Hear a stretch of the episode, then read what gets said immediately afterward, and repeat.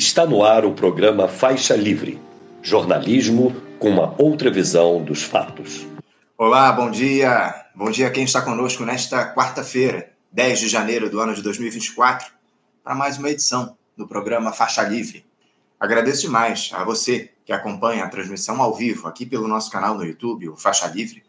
E muito obrigado também a quem assiste ao programa gravado a qualquer hora do dia ou da noite e a quem nos ouve pelo podcast Programa Faixa Livre, nos mais diferentes agregadores. Lembrando sempre que o Faixa Livre é produzido e apresentado por este que nos fala, auxiliado por Isaac de Assis e pela jornalista Ana Gouveia. A análise do cenário político do país seguirá guiando aí o nosso programa. Temos algumas movimentações importantes, visando especialmente as eleições municipais lá em outubro, como, por exemplo, essa saída de Marta Suplicy do cargo de secretária de Relações Internacionais do governo de São Paulo, da Prefeitura de São Paulo, aliás, para novamente se filiar ao Partido dos Trabalhadores após aceitar um convite do presidente Lula e ser candidata a vice na chapa de Guilherme Boulos na disputa pela prefeitura, enfim, notícia que surpreendeu muita gente e provocou revolta em uma ala do PT.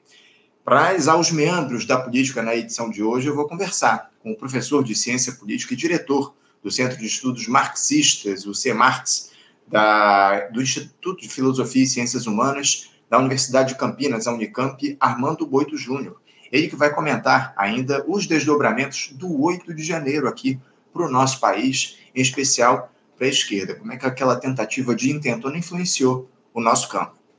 Entrevista interessante aí, abrindo o faixa livre de hoje.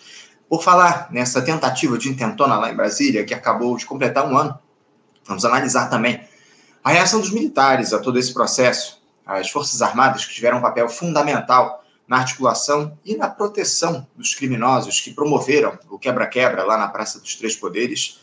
O mestrando em Antropologia Social pela Universidade Federal de São Carlos, a UFSCar, Guilherme Lemos, estará conosco hoje para analisar se os oficiais voltaram para a caserna nesse um ano, se eles seguirão participando da, ativamente do cenário da política nacional, enfim. Também é dia de tratarmos aí de economia no nosso programa, em um papo com o economista, presidente do Instituto de Finanças Funcionais para o Desenvolvimento e professor do Instituto de Planejamento e Pesquisa Urbana da Universidade Federal aqui do Rio de Janeiro, a UFRJ, Daniel Conceição, analisando os rumos do país diante das escolhas da equipe econômica de Fernando Haddad. Também essa nova tentativa do governo de reonerar setores da economia após o Congresso derrubar os vetos de Lula à desoneração no fim do ano passado, algo que tem provocado irritação de deputados e senadores. Entrevista importante também, já já aqui no Faixa Livre. Para encerrar a edição de hoje, eu converso com o jornalista e escritor Aidan André Mota, falando sobre futebol. Sim, o esporte mais popular do nosso país vai passar pela edição de hoje. Temos aí polêmicas na Confederação Brasileira de Futebol envolvendo a justiça, inclusive. Também vamos tratar desse fundo dos Emirados Árabes que comprou a Relan a preço de banana, a refinaria Landulfo Alves, lá na Bahia, e tem investido fortemente no nosso futebol. Enfim, vamos falar também, evidentemente, sobre a morte de Zagallo, uma grande figura do esporte nacional enfim, um tema que pouco aparece aqui no nosso programa, mas que traz questões também interessantes para a gente dialogar.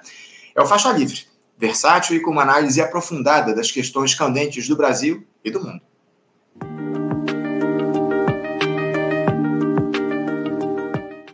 Eu saúdo do outro lado da tela já o nosso primeiro entrevistado, que nos aguarda para conversar com a gente.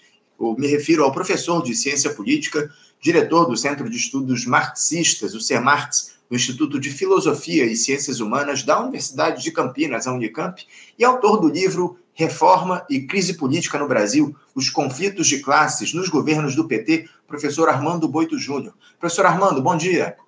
Bom dia, Anderson. Bom dia àqueles e aquelas que nos seguem.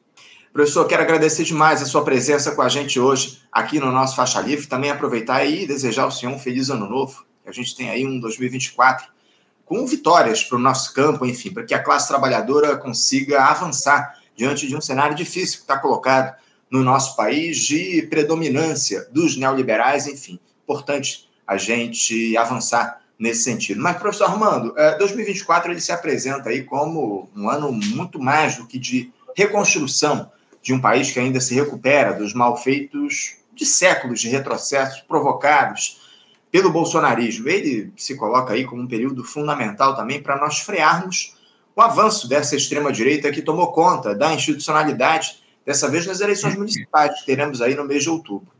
Um desafio para lá de complicado para uma esquerda que está carente de lideranças, afastada das massas e incapaz de oferecer um projeto de país para a população brasileira. Mas antes de nós aprofundarmos essa discussão sobre o que se coloca para o nosso campo em 2024, professor, eu queria ouvir uma análise sua para o que temos no comando do Brasil, nessa gestão de grande aliança limitada aos interesses ou aos compromissos de sempre com os neoliberais, cada vez mais refém do Congresso Nacional. O governo Lula, professor Armando, oferece boas perspectivas para esse ano de 2024, na sua avaliação? Uh, Anderson, uh, eu penso que as dificuldades que o governo Lula vai enfrentar no ano de 2024 são talvez maiores do que as dificuldades que enfrentou no ano de 2023. É, o novo marco fiscal, nós temos um colega economista que analisará isso melhor do que eu hoje aqui no Faixa Livre, mas o novo arcabouço fiscal, negociado pelo ministro Fernando Haddad, não vai permitir que o investimento público e o, e o investimento, eu digo, tanto investimento social quanto investimento em infraestrutura, etc., não permitirá que esse investimento cresça como cresceu em 2023. E as análises dos economistas mostram que esse investimento público em 2023 foi responsável pelo crescimento que a economia brasileira obteve. Isso não ocorrerá em 2024. Dependerá do investimento privado, eventualmente de outros fatores, é, dos quais não se pode esperar muito, a começar pelo investimento privado. Eu concordo com os economistas que mostram que ah, o investimento privado tem um papel auxiliar, muito importante, mas auxiliar do, do investimento público no Brasil, né? é puxado pelo investimento público. É, essa será uma dificuldade muito grande. E outra dificuldade que o Lula vai enfrentar também é a relação com o Congresso Nacional, como já está evidente. Né? Também no programa de hoje, você anunciou, quando apresentava o programa aos nossos ouvintes, espectadores, você anunciou que um colega irá analisar a relação do governo Lula com o Congresso, particularmente a questão da derrubada de vetos, né? que agora teremos mais um conflito em torno de vetos, porque o Congresso Nacional desonerou, prorrogou a desoneração dos 17 setores, é, o que é, fará cair muito a receita do governo e, portanto, uma dificuldade adicional ao, à perspectiva de investimento, que já é bem baixa. É, e o Lula, o Lula, o governo Lula e o Haddad, não é, fizeram uma medida provisória, a medida provisória da reoneração. E agora inicia-se um cabo de guerra em torno dessa medida provisória, porque boa parte do Congresso está disposto a derrubar essa medida provisória, não é? Então nós estamos vendo que o conflito e as dificuldades do governo Lula na relação com o Congresso Nacional estão crescendo. Um terceiro elemento que eu considero muito importante é a relação com as Forças Armadas, que também será analisada no programa de hoje. Na verdade, eu estou procurando dar um quadro geral de temas que serão aprofundados ao longo do, do, do faixa livre de hoje. Porque é, a relação com as Forças Armadas está muito mal equacionada pelo governo, muito mal equacionada. O governo adotou aquela linha de, vamos falar para falar no popular, né, não cutucar a onça com vara curta. Só que o que ele deveria ter procurado fazer seria procurar, seria encontrar um bastão para derrubar essa onça largar a vara curta e procurar um bastão ou uma arma mais contundente para pôr essa onça fora de atividade. Veja bem, a ideia, o Múcio, agora o ministro da Defesa, diz que se sente honrado quando vê a imprensa afirmar que ele é mais propriamente um representante dos militares junto ao governo do que um homem do governo que comanda como deveria comandar os, os militares. Né? A linha Múcio. A linha Múcio consiste em deixar os militares na posição que eles almejam de é, poder tutelar da República. É engraçado, correntemente os militares referem-se a si próprios como um poder.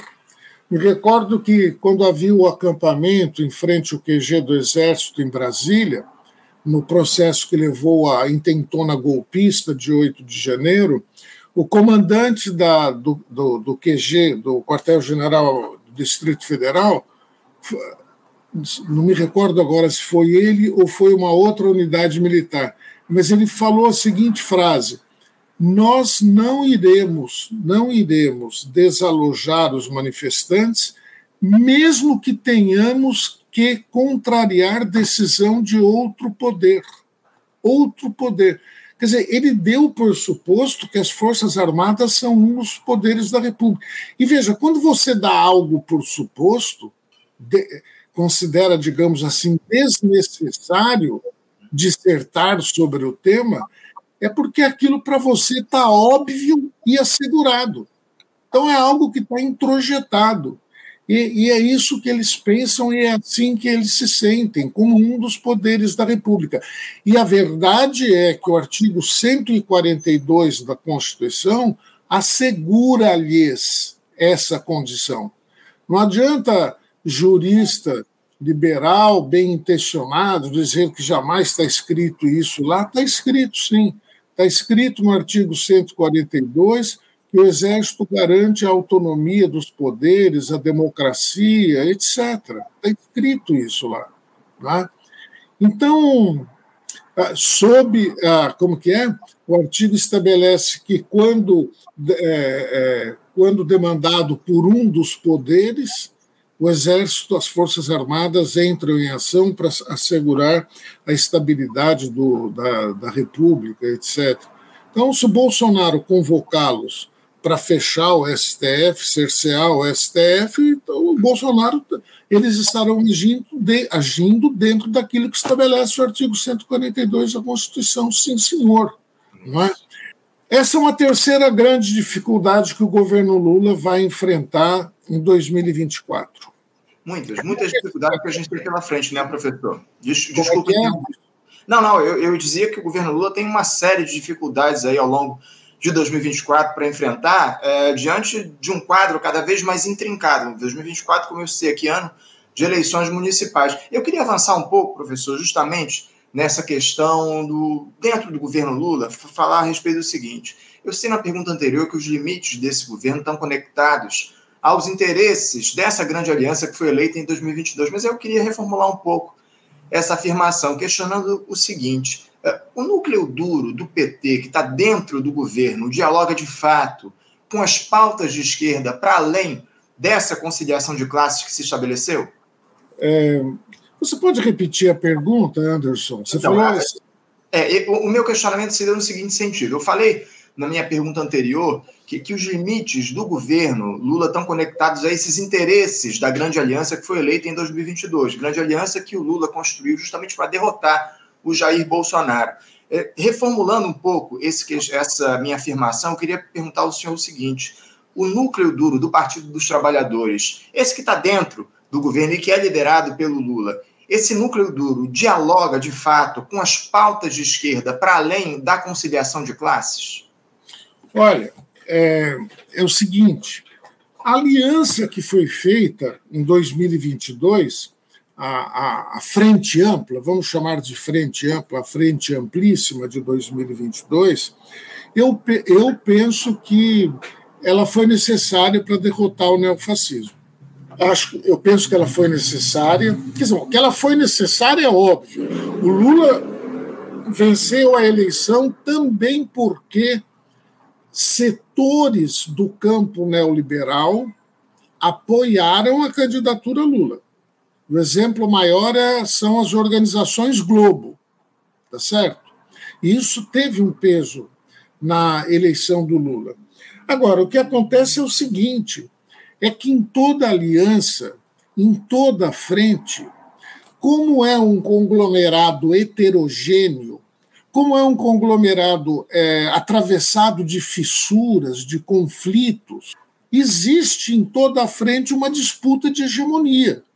Então você venceu a eleição. Você não pode atirar fora, a, a colocar para fora Simone Tebet, que representa um, um, um setor é, que veio porque havia uma frente ampla. Você não pode colocá-la para fora. Mas você tem que disputar a hegemonia. Você não pode entregar tudo de bandeja. O, o que eu penso é que o ministro Fernando Haddad ele não fez essa disputa. Eu, não, eu penso que ele não fez essa disputa. Não é? ele, ele recuou demais, ele concedeu demais. E a, o, o, resultado disso é o novo arcabouço fiscal que vai limitar enormemente o governo. Inclusive, esse é, o objetivo, é, essa meta irreal, irrealista, de déficit zero, que não vai ser cumprida, de déficit zero, mas, mas é um compromisso moral que amarra suas mãos. De, é, com, é, déficit zero em, em 2024 não é? Então, é, o tratamento que o governo dá é, para essa aliança, no meu modo de ver, é um tratamento muito rebaixado.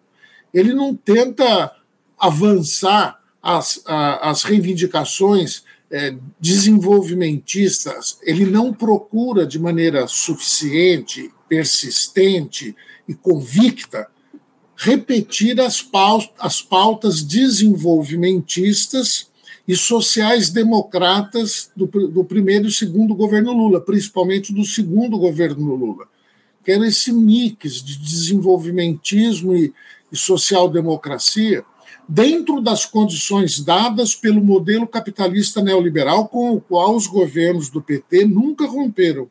Mas dentro daquelas condições, eles, digamos assim, eles forçavam a barra com investimento público além daquilo que um governo neoliberal faz, faria, com protecionismo focalizado, por exemplo, na cadeia do petróleo e gás, que tanta, é, tanto crescimento industrial permitiu aí no Rio de Janeiro, é, era um protecionismo focalizado.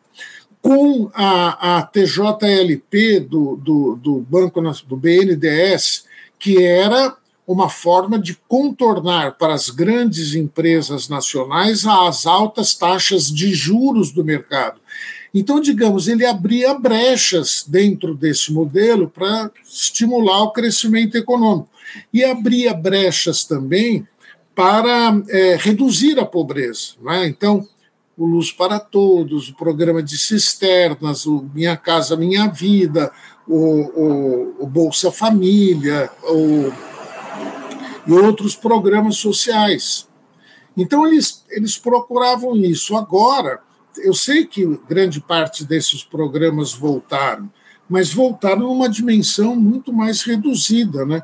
Por exemplo, o ano do, de 2023, este ano que acaba de se encerrar, foi o ano em que houve menos nos últimos, é, nós estamos em 24, nos últimos 14 anos é o ano em que houve menos desapropriações de terra para a reforma agrária.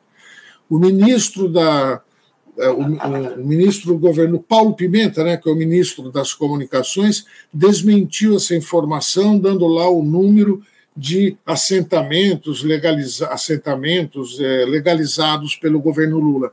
Mas é, um, eu ouvi uma entrevista muito detalhada sobre essa matéria no programa Ópera Mundi com o João Pedro Stedley, é, dirigente do MST, onde ele mostrava que o que houve foi a concessão de propriedade para desapropriações de anos anteriores. desapropriação nova não houve nenhuma. Então, ele dava exemplo de duas, três fazendas que obtiveram o título de. Os ocupantes obtiveram título de propriedade, mas eram fazendas que já tinham sido desapropriadas há 10, 12 anos. Então está tudo muito tímido. Eles, ele, a, a, disputa no interior dessa frente está sendo ganha pelos neoliberais, não é? Agora alguém poderia dizer, mas o Congresso é muito desfavorável. É verdade, é desfavorável.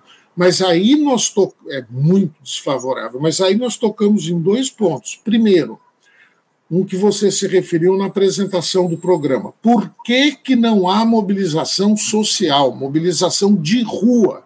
para fazer essa disputa no Congresso. Uma mobilização que é responsabilidade do PT, dos demais partidos de esquerda e também do governo. E também do governo. E, portanto, também do presidente Lula, também do ministro Paulo Pimenta, também do ministro Fernando Haddad. Segundo ponto, a esquerda tem que enfrentar essa questão. Por qual razão ou por quais razões tradicionalmente, a esquerda obtém uma representação, digamos assim, muito frágil, às vezes insignificante, no Congresso Nacional. Por que, que acontece isso? Por que, que acontece isso? Ter um diagnóstico sobre isso e ter uma estratégia, uma tática para enfrentar esse problema. Isso não é natural.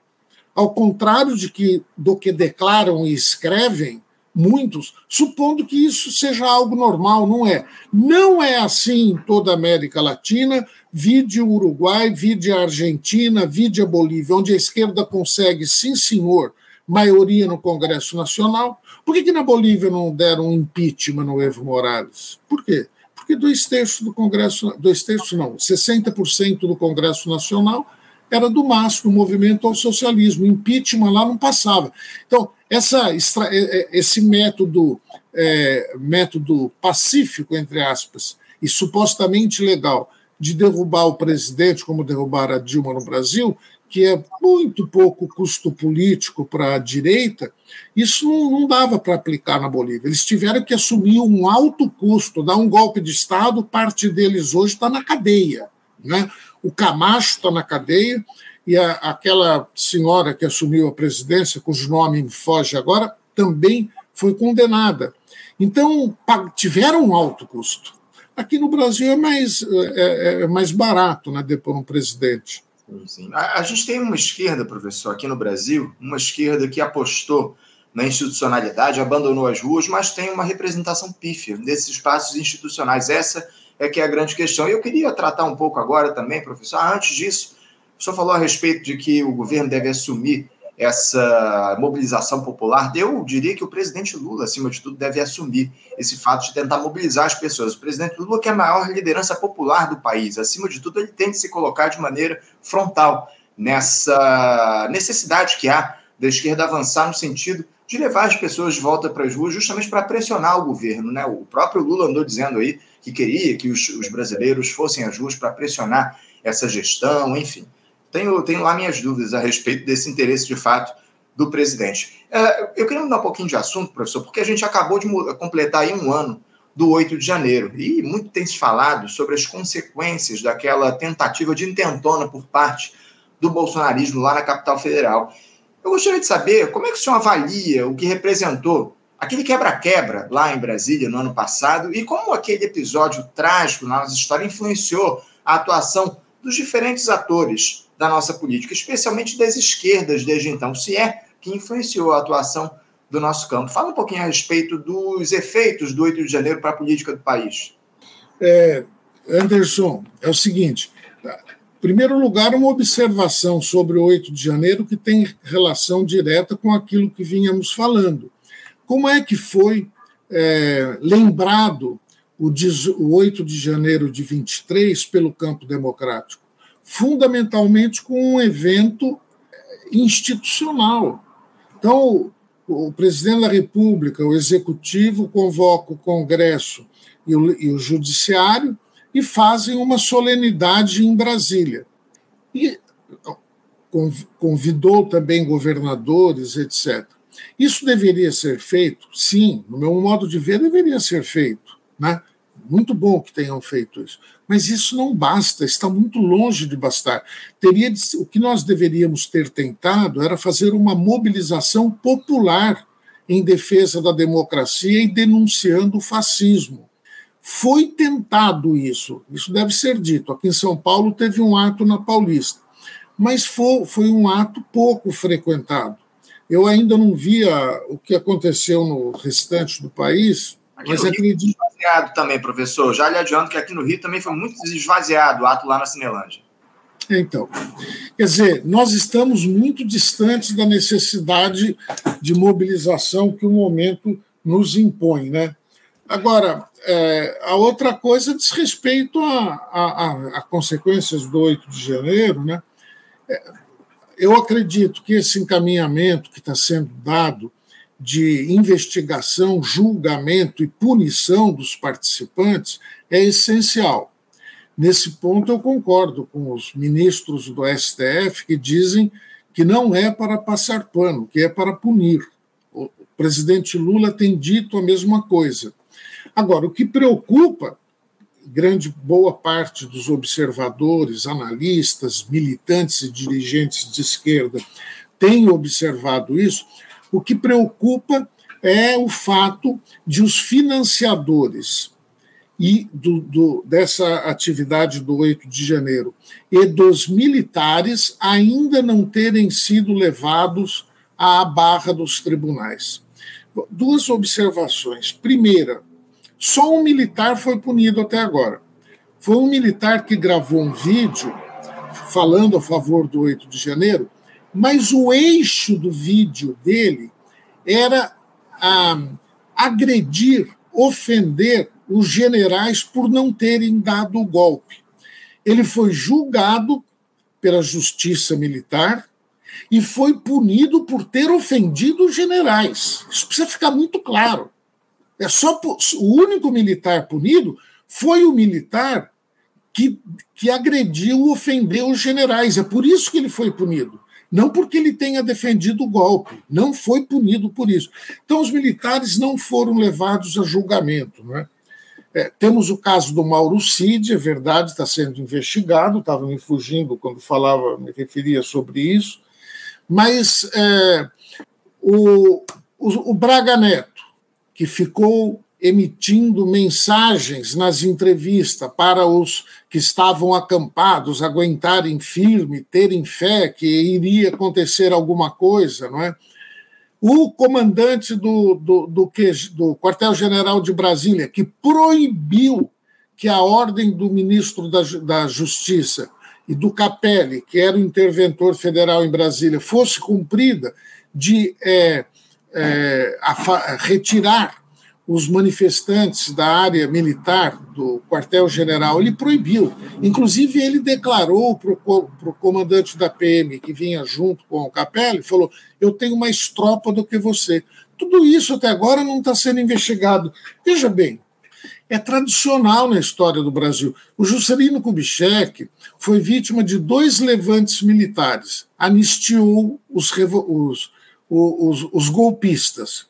O João Goulart quase não pôde tomar posse na, quando houve a renúncia do Jânio Quadros por reação dos militares. Também não foram levados a, a julgamentos esses militares três, dois, três anos depois, dois anos, né, eles estavam nas ruas derrubando a democracia e nós ficamos 21 anos em ditadura. Então, é, essa política de passar pano, de colocar panos quentes, tem custado muito caro, sabe? Tem custado muito caro. E agora, se nós, é, se não houver julgamento e punição dentro do que estabelece a lei, não punição simbólica, desses militares que primeiro se omitiram. Existe um vídeo que mostra um, eu não me recordo agora se é um capitão ou coronel, com responsabilidade pela segurança dentro do Palácio do Planalto, tentando impedir que a PM, já sob comando do interventor Capelli, prendesse quem estava lá dentro do, do Palácio do Planalto depredando o, o prédio. Há um vídeo em que o sujeito Muitos devem ter visto esse vídeo, o sujeito todo afobado, exaltado. Não, não, para não prender. Onde que está esse sujeito? Não é? Então, é, se não houver essa punição, eles seguramente mais à frente se sentirão à vontade para tentar de novo, né? Tentar de novo, porque me permita acrescentar só uma coisa, porque tentaram dar um golpe de Estado, sim, senhor. Tem muito sofisma em torno disso. O primeiro e mais característico, sei, não sei, esse é um sofisma que ficará é, na história, né? É do ministro do STF Mendonça, bolsonarista de quatro costados, né? Esse o, o, o, o ministro, esse ministro do STF, André Mendonça, né? Isso. Ele declarou que não houve golpe porque os poderes não deixaram de funcionar. Mas é claro que não houve golpe, o golpe foi derrotado. Se o golpe tivesse sido vitorioso, não estaria havendo julgamento de quem participou da tentativa golpista, isso é óbvio. Né? Então, o que houve foi uma tentativa de golpe. No que consistia essa tentativa? O agronegócio, isso daí, a, a, a, as investigações da CPMI, as investigações do, do, do, do, da justiça fornecem farto material empírico. Esse material todo é muito rico, precisa ser analisado em detalhe. É, então, o que eu estou falando não é impressão jornalística. Perdão, impressão jornalística, não, impressão colhida de leitura rápida de um ou outro jornal. Houve investigação, que não fui eu que fiz, mas houve investigação, está havendo. Então, você tem fazendeiros do agronegócio financiando, dando apoio logístico, pessoal de classe média e pequeno proprietário, principalmente, não exclusivamente, mas principalmente de cidades do interior do Brasil, como a força mobilizada. Então, você tem um segmento social que financia e dá apoio logístico, você tem um outro segmento que se mobiliza, que é o único que até aqui está sendo julgado e que deve ser julgado. Deve ser julgado. Eu não estou dizendo, ah, esses são os bagrinhos, deixa para lá. Não deixa para lá, não. Eles foram lá para implantar uma ditadura, quebraram o que quebraram. Aliás, quebrar os bens públicos é um mal menor diante do que eles queriam fazer, que este sim era um mal maior. Eles não eram mero vândalos, eles eram golpistas. O vandalismo foi um mero recurso para criar a impressão de anarquia. Porque qual que era a estratégia? Então, aqui eu entro na estratégia dos golpistas. Era essa massa cria a impressão de anarquia, essa massa financiada e, e a, com apoio logístico do agronegócio cria aquela impressão de anarquia, a ponto que o exército se sinta à vontade para intervir. Se o exército não tomar iniciativa, quem sabe o presidente Lula declarando uma GLO, né, garantia da lei e da ordem, transfira o poder de controlar a crise para as Forças Armadas e, assumir daquela posição, as Forças Armadas poderiam tentar ir além. Então havia uma estratégia. Ah, mas eram senhoras de 60 anos com a Bíblia na mão. Nada disso interessa. Nada disso interessa. É? Eles queriam eram dar um golpe de Estado, fossem senhoras de 60 anos ou rapazes de 16. Queriam dar um golpe de Estado e tinham uma estratégia. Era uma coisa coordenada. Eles ficaram acampados meses. O 8 de janeiro não foi um fato isolado. Eles ficaram acampados meses nas portas dos quartéis. E qual era a palavra de ordem nas portas dos quartéis? Era intervenção militar. Essa era a palavra de ordem. Eles estavam lá solicitando às Forças Armadas que interviessem para anular a eleição de 2022 e manter o Bolsonaro no poder. Então, eles tinham uma estratégia. A estratégia foi bem sucedida? Não foi. Não foi bem sucedida porque a correlação nacional e internacional, a situação política, etc., não lhes era favorável. É, o 8 de janeiro nada mais é do que o ápice de um processo que se iniciou lá pouco depois do fim das eleições presidenciais no ano de 2022, com aquele, aquela ordem de golpistas se acampando em frente ao quartel-general do Exército lá em Brasília. Professor, a gente está. Pensando... Pera, pera só, Anderson, e não vamos esquecer, nessa linha que você falou, que é todo um processo, que começou antes, dos atentados que eles, que eles perpetraram contra as torres de energia elétrica, da tentativa de criar o pânico no aeroporto de Brasília, porque um pânico, graças a uma explosão num aeroporto, que é um dos principais aeroportos do país, isso criaria, sim, uma situação de anarquia que poderia justificar o Bolsonaro convocar o exército. Uhum. Então, eles te, fizeram várias tentativas. E isso para não se referir à tentativa do Bolsonaro, de 7 de setembro de, de 2021, no qual ele declarou que não acataria mais ordens do Supremo Tribunal Federal. Para nossa sorte, o Bolsonaro é muito ruim para avaliar a correlação de forças, ele se exalta, ele se perde. Né? Tanto é que depois ele teve que escrever uma carta pedindo desculpas, né? Por ter é, dito o que disse na Avenida Paulista, em São Paulo, né, que não acataria mais ordens do Alexandre de Moraes.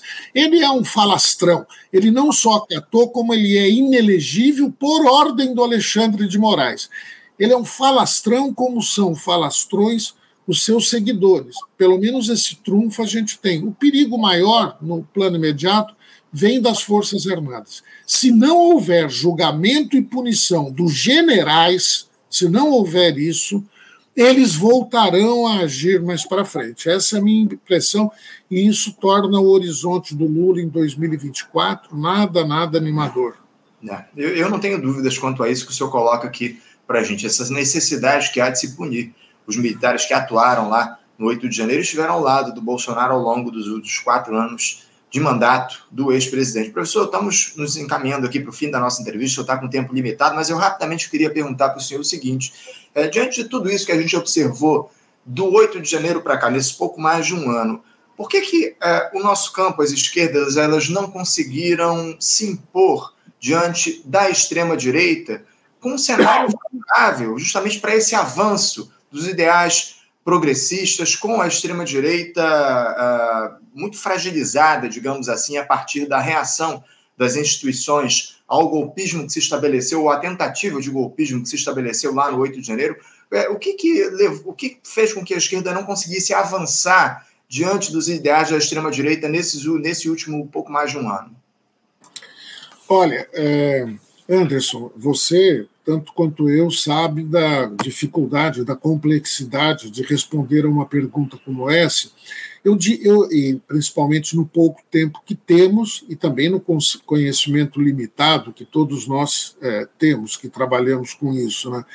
Mas é, eu, eu diria duas palavrinhas. Primeiro, eu penso que não é um único fator, são muitos fatores. Né? A esquerda brasileira é, foi capturada pelo eleitoralismo, pelo fetiche do poder executivo, porque a, empresa, a esquerda brasileira valoriza apenas, falando de uma maneira exagerada, né, mas então, então vamos falar de maneira correta. A, a esquerda brasileira valoriza demais o executivo em detrimento do legislativo. Então, institucionalização, é, desequilíbrio na avaliação da, da, importância do executivo e do legislativo, relação neopopulista com a liderança do Lula, que a, a esquerda se satisfaz com o grande apelo popular do Lula, que é uma, mas é, não critica a dimensão, a natureza populista dessa relação do Lula com as massas. A, a, a, dimensão populista não significa que ele é um demagogo ludibriando desinformados, como querem dizer o Estadão, a Folha, o Globo, quando usam a expressão populismo. Não é isso. Mas o populismo, a liderança populista é uma liderança que não organiza. É um apelo é, que aparece aos olhos daqueles que votam no Lula, é, aparece como se fosse uma relação pessoal, não como uma relação política. É uma relação política de fato, mas pode aparecer aos olhos daqueles que estão envolvidos nessa relação como uma relação pessoal. E isso não educa e não organiza. Pelo contrário, deseduca politicamente e não faz, não apela à organização, apela a esperar a iniciativa do governo, a iniciativa do alto, a iniciativa do Lula. Esse é um outro elemento fundamental, eu creio que talvez seja o mais importante para explicar a desmobilização da esquerda. Aí tem um outro fator, né, que a esquerda está em dificuldades já não de agora, de há muito tempo, no plano internacional, né? não é apenas um fenômeno brasileiro. Então, a mobilização da extrema-direita e a posição recuada, desmobilizada da esquerda é um fenômeno internacional, não é apenas um fenômeno brasileiro. Mas esse fenômeno aparece de maneiras diferentes. Eu creio, por exemplo, que a esquerda na Argentina, as classes populares, os trabalhadores, as mulheres na Argentina são muito mais mobilizadas que as classes populares, os trabalhadores e as mulheres no Brasil. Basta lembrar a, agora a, a, reação que eles tiveram ao pacote do Milei já foi muito maior do que as reações que houve no Brasil diante das medidas do Bolsonaro. Foi muito maior. A, a luta das mulheres lá, elas fizeram um movimento de massa portentoso né, que levou à descriminalização do aborto na Argentina. Então, essa, essa desigualdade de mobilização entre esquerda e direita é um fenômeno internacional, mas se apresenta de maneira distinta em cada país. E nós aqui estamos com, com essa dificuldade em grau bastante significativo. Eu, eu alinharia esses quatro fatores para que pudéssemos iniciar uma reflexão sobre o assunto. Tá certo. Professor Armando Boito, quero agradecer demais a sua participação com a gente aqui no Faixa Livre na edição de hoje. Muito obrigado por se dispor a fazer esse diálogo aqui com a gente, importantíssimo para nós no nosso programa. E quero desejar também mais uma vez assim, um feliz ano novo, que podemos, possamos ter aí boas notícias ao longo desse 2024, com avanços do nosso campo e com a classe trabalhadora, acima de tudo, tendo seus interesses atendidos. É o que a gente espera aí para esse ano. Muito obrigado pela sua participação, bom dia e um abraço forte. Bom dia, Ângelo, foi um prazer para participar e ótimo 2024 para todos nós.